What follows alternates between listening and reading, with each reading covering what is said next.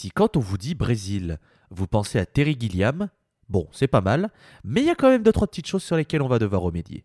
C'est Granny Smith pour la pause clope, et bienvenue dans le calendrier de l'avant de la scène, le calendrier sur le stoner et ses dérivés.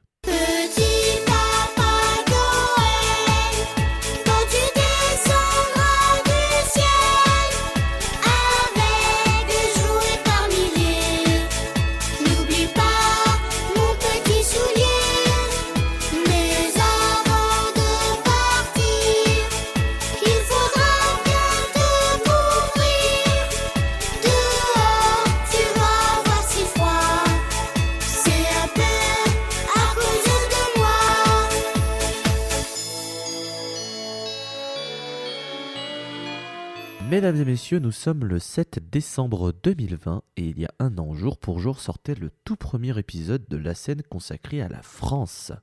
17 épisodes classiques, un hors-série et donc cet épisode d'un calendrier de l'avant plus tard, nous voici encore en train de vous parler de musique stoner dans le sens le plus noble et le plus large possible. Le fait qu'on ait tenu tout ce temps est une bénédiction et on ne peut que vous remercier pour votre soutien depuis les débuts.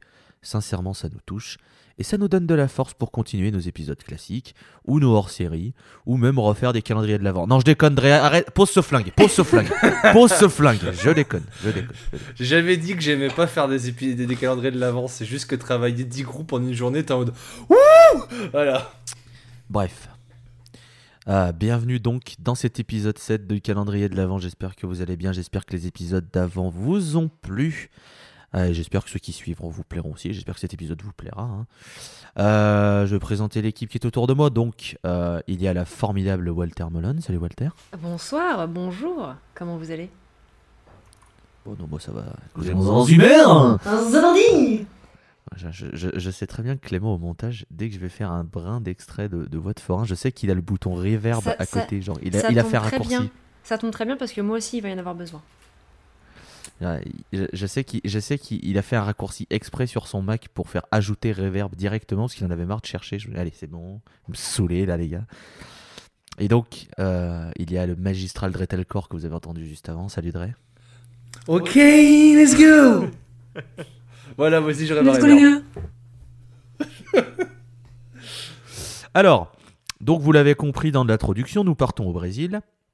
Mais avant d'aller plus loin, je vais faire un petit rappel. Donc les épisodes sont à retrouver sur le flux Spin-off LPC, qui est sur Ocha, Spotify, Deezer, Podcast Addict, Apple Podcast, euh, Twitter, euh, Instagram, Caramel, euh, euh, Copains d'avant, Facebook, euh, Lycos, LinkedIn. LinkedIn, euh, n'oublie pas. Euh, euh, Euh, horns up, horns up. Horns Up, Napster, enfin Voilà. bref, euh, partout. euh, Dans les campagnes, Les dans les réseaux sociaux. Euh, non, pour revenir sur Twitter, nous avons donc un compte qui, est euh, arobase scène POD.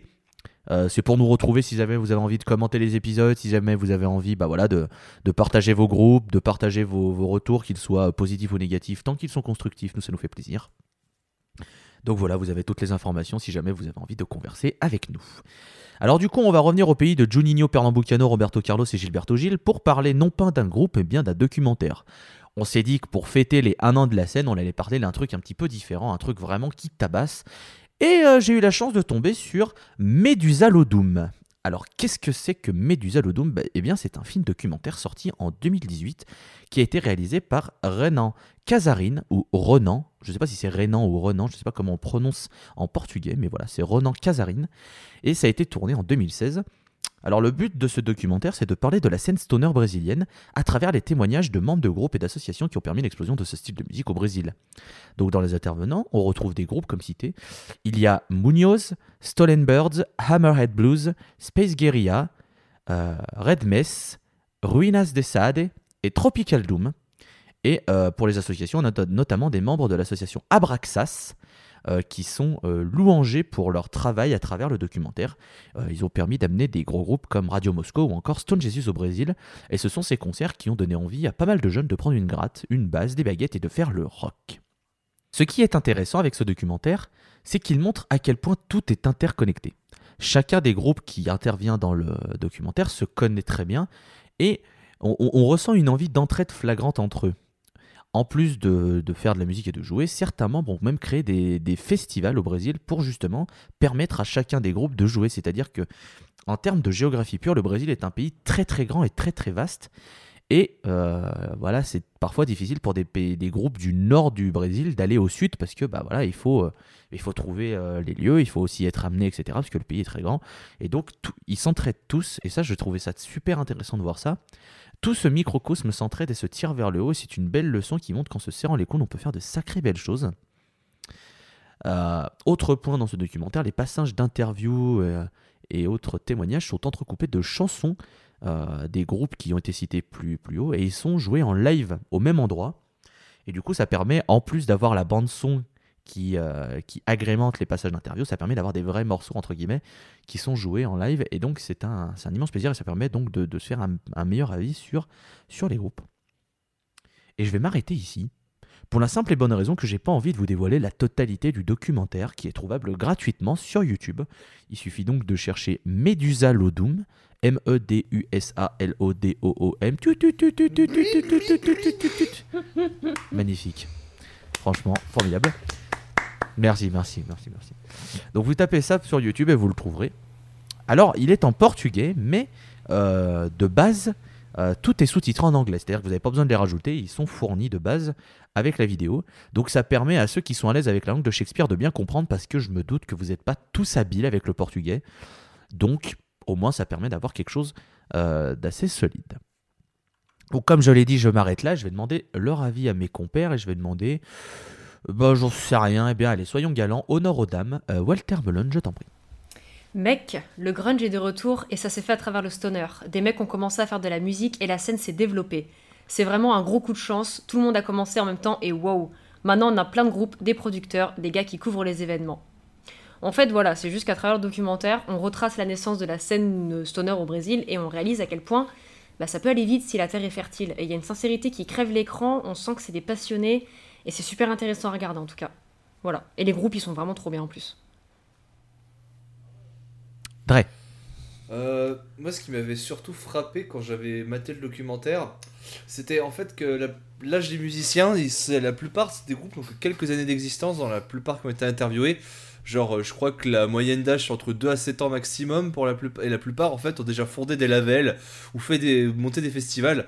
Je trouve ça vraiment incroyable, la passion que les Brésiliens ont pour leur scène. hein. Je crois que c'est dit tout au début du documentaire aussi, par euh, le groupe euh, Hammerhead Blues, je crois que chaque fois qu'ils tournaient dans une ville, chaque ville, a du, chaque ville du pays avait sa scène, toujours ultra foisonnante et qui commence à exploser tant la qualité est toujours au rendez-vous. Alors, je sais pas si vous vous souvenez, il y a quelques années, même encore aujourd'hui, on entendait souvent le même, un peu boomer maintenant, des Brésiliens qui répondent comme tout Brésil à chaque poste des musiciens. Mais en fait, ça prouve justement la passion qu'ont ces personnes dans leur musique et dans la scène. Alors, comme vous le savez, la plupart du temps, on est en Amérique du Sud. En Amérique du Sud, ça aime bien le fuzz. Donc, euh, la plupart des groupes euh, euh, que vous entendrez au travers de ce documentaire sont des groupes très fuzzés et très riffus. Donc, euh, je pense qu'on vous mettra un petit lien pour, vous, pour mater le documentaire. Et si la langue de Shakespeare ne vous, re- ne vous rebute pas, allez plonger dans ce documentaire. C'est vraiment une très très bonne découverte. Ouais, le documentaire est pas spécialement long. Enfin, ça fait quand même une Oui. heure. hein. Il fait, il fait une heure, il fait une heure 12 et 52 secondes pour être précis. Euh, donc bon, c'est quand même un, un bon morceau, mais mais ça savoir quand on est lancé dedans, bah en fait le, le temps passe super vite et c'est super intéressant de les entendre parler tous en fait de leurs expériences et, et en fait ce que j'ai vraiment aimé, ce que j'ai vraiment envie d'en faire ressortir, c'est vraiment t'as jamais un groupe qui parle en mal d'autres en fait, t'as jamais cette sensation de de, de compétition et t'as vraiment cette sensation que tout le monde a envie d'aider les autres à, à marcher et à réussir en fait et c'est ça qui Tout est à cool fait. tu vois? Et ça me, ça me rappelle un peu, euh, toute proportion gardée, ce qui s'était passé en Grèce. Oui. C'est vrai. Mm. L'occasion. Vas-y, vas-y, je t'en. Non, c'est vrai que je pense que le, Brésil est aussi un pays encore en développement comme la Grèce qui a été, à mon avis, aussi touché si on regarde dans les événements euh, géopolitiques des, dernières, des dix dernières années. Je pense que je crois que le Brésil a été aussi un peu durement touché par euh, la crise de 2008, comme- tout comme la Grèce, et c'est là qu'on a, ressenti qu'en fait les groupes, bah, c'est la plupart des groupes euh, brésiliens sont encore tout jeunes, ont quelques années d'existence, et ont justement profité du chômage qu'il y avait dans le pays, je pense, pour, explo- pour s'amuser avec, avec dans des explorations sonores avec la musique et franchement ça se ressent euh, qu'ils ont une véritable passion là-dedans et c'est à saluer. bah, ça nous permet aussi de, de- de vous reconseiller déjà l'épisode sur la Grèce, hein, qui est un excellent épisode. Et on vous conseille de bien le réécouter parce qu'il y a peut-être une voix qui va revenir. Allô Allô Allô Et, et, euh, et autre point, il est très intéressant euh, cet épisode parce qu'on parlait, on a beaucoup insisté, notamment moi, je, l'avoue, sur le documentaire qui s'appelle Greek Rock Revolution, qui est un excellent documentaire aussi, qui parle justement de l'émergence de la scène grecque après ce qui s'est passé en 2008 dans ce pays, qui lui par contre est- n'est disponible que sur Vimeo et payant, mais sincèrement, vu la qualité du documentaire et vu la qualité musicale qui vous est présentée, le prix payé, c'est vraiment cadeau. Et, et franchement, foncez foncez parce que euh, avec ces deux documentaires, donc Medusa Lodum et Greek Rock Revolution, vous allez bien comprendre ce qui s'est passé donc au Brésil et en Grèce, et ça vous permettre de découvrir plein de groupes. Et si ça c'est pas un peu l'esprit de Noël, je sais pas ce qu'il vous faut. Ah, c'est clair parce que tu demandes à un gars normal qu'est-ce qu'il connaît de la scène brésilienne, il va te répondre Sepultura, c'est déjà bien. Avec ce documentaire, euh, vous allez vous découvrir qu'en fait, bah, la scène du Brésil est aussi foisonnante que les autres pays. Non, pas de mot de Walter, je me disais peut-être Écoute, euh, de- vous parlez très bien de, de cette scène. euh, donc, euh, moi, je savais même pas que Sepultura c'était euh, c'était brésilien, parce que en même temps, j'en ai un peu rien à foutre de Sepultura, on va pas se mentir. Ah là. Mais bon. Oh, attention. Oh non Ah non, oh alors, ce sont mes goûts et moi, je n'aime pas. Respectez mes goûts, s'il vous plaît. Oh. Tout à fait, non, non t'as raison là-dessus, on respecte tes goûts, t'as raison. C'est rude, c'est- c'est c'est rude quand même, ils ont fait des très bonnes Oh. choses. C'est Ouais, bah, C'est vrai que- n'aime C'est vrai c'est tout. qu'aujourd'hui, maintenant, le C'est leader de. Sepultura, enfin, qui n'est plus le leader de Sepultura, mais on le connaît tous, euh, c'est devenu un gros boomer qui, euh, qui avait vécu avec une espèce euh, de parasite dans les cheveux. Mais bon. Ouais, c'est euh, vrai, c'est vrai que c'était un Ah. peu, un peu- un- c'était un peu voilà. Et bon appétit Mais euh, non, mais mais mais mais, euh, mais, mais blague à part, euh, Blague à tu, tu... Sepultura n'a jamais, ne s'est jamais caché de ses, ses- ses- son origine brésilienne puisque très souvent on les entend gueuler Sepultura do Brasil tout le temps. C'est peut-être pour ça Donc que je ne savais pas, étant donné que j'écoute- j'écoute pas vraiment. euh. Ah, euh, si je peux conseiller le live de Sepultura avec les tambours du Bronx, c'est vachement bien. Et euh, C'est vrai que maintenant, notre épisode est devenu un épisode spécial Sepultura, je savais pas remarqué. bienvenue dans, dans la scène Pultura, le podcast consacré à la scène brésilienne et Sepultura du coup. Au secours. non non mais désolé de cette petite digression.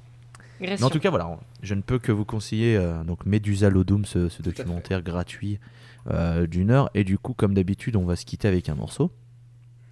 Alors bon, il y avait le- l'embarras du choix. Est-ce que je prenais un morceau du documentaire? Est-ce que je prenais pas? Machin, etc. J'ai décidé de prendre un, morceau qui, alors peut-être que je me plante, mais il me semble qu'il pas, il ne passe pas dans la, la liste du documentaire. J'aurais dû vérifier, mais ça c'est bien fait pour moi. Mais par contre, le groupe est cité, c'est Munoz.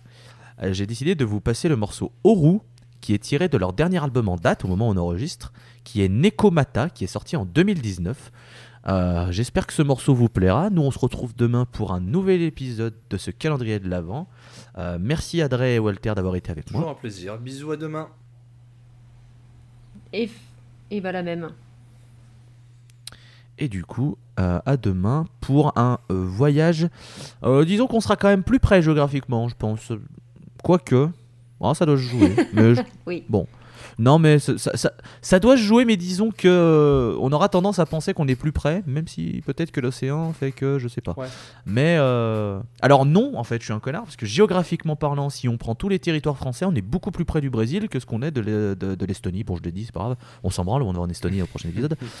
Mais avec la Guyane, on est beaucoup plus près du Brésil que de l'Estonie. On fait un point euh, géographique pur. Ouais, mais. euh, Mais dis Bon. donc, monsieur, mais vous avez les fatigant. 25 000 points sur GeoGuessr, monsieur, à savoir ça. Non, mais bon, je sais. La scène, le podcast qui ne fait jamais de digression. Le podcast qui met toujours 1000 ans à faire ses outros. Ah là là là là là là là. Très bien, non mais très bien. Donc je vais vous rappeler le morceau, c'est Oru du groupe Munoz tiré de l'album Nekomata. On se retrouve demain pour un, euh, pour un épisode estonien. Je vous fais des grosses bises. Salut Bisous. Au revoir.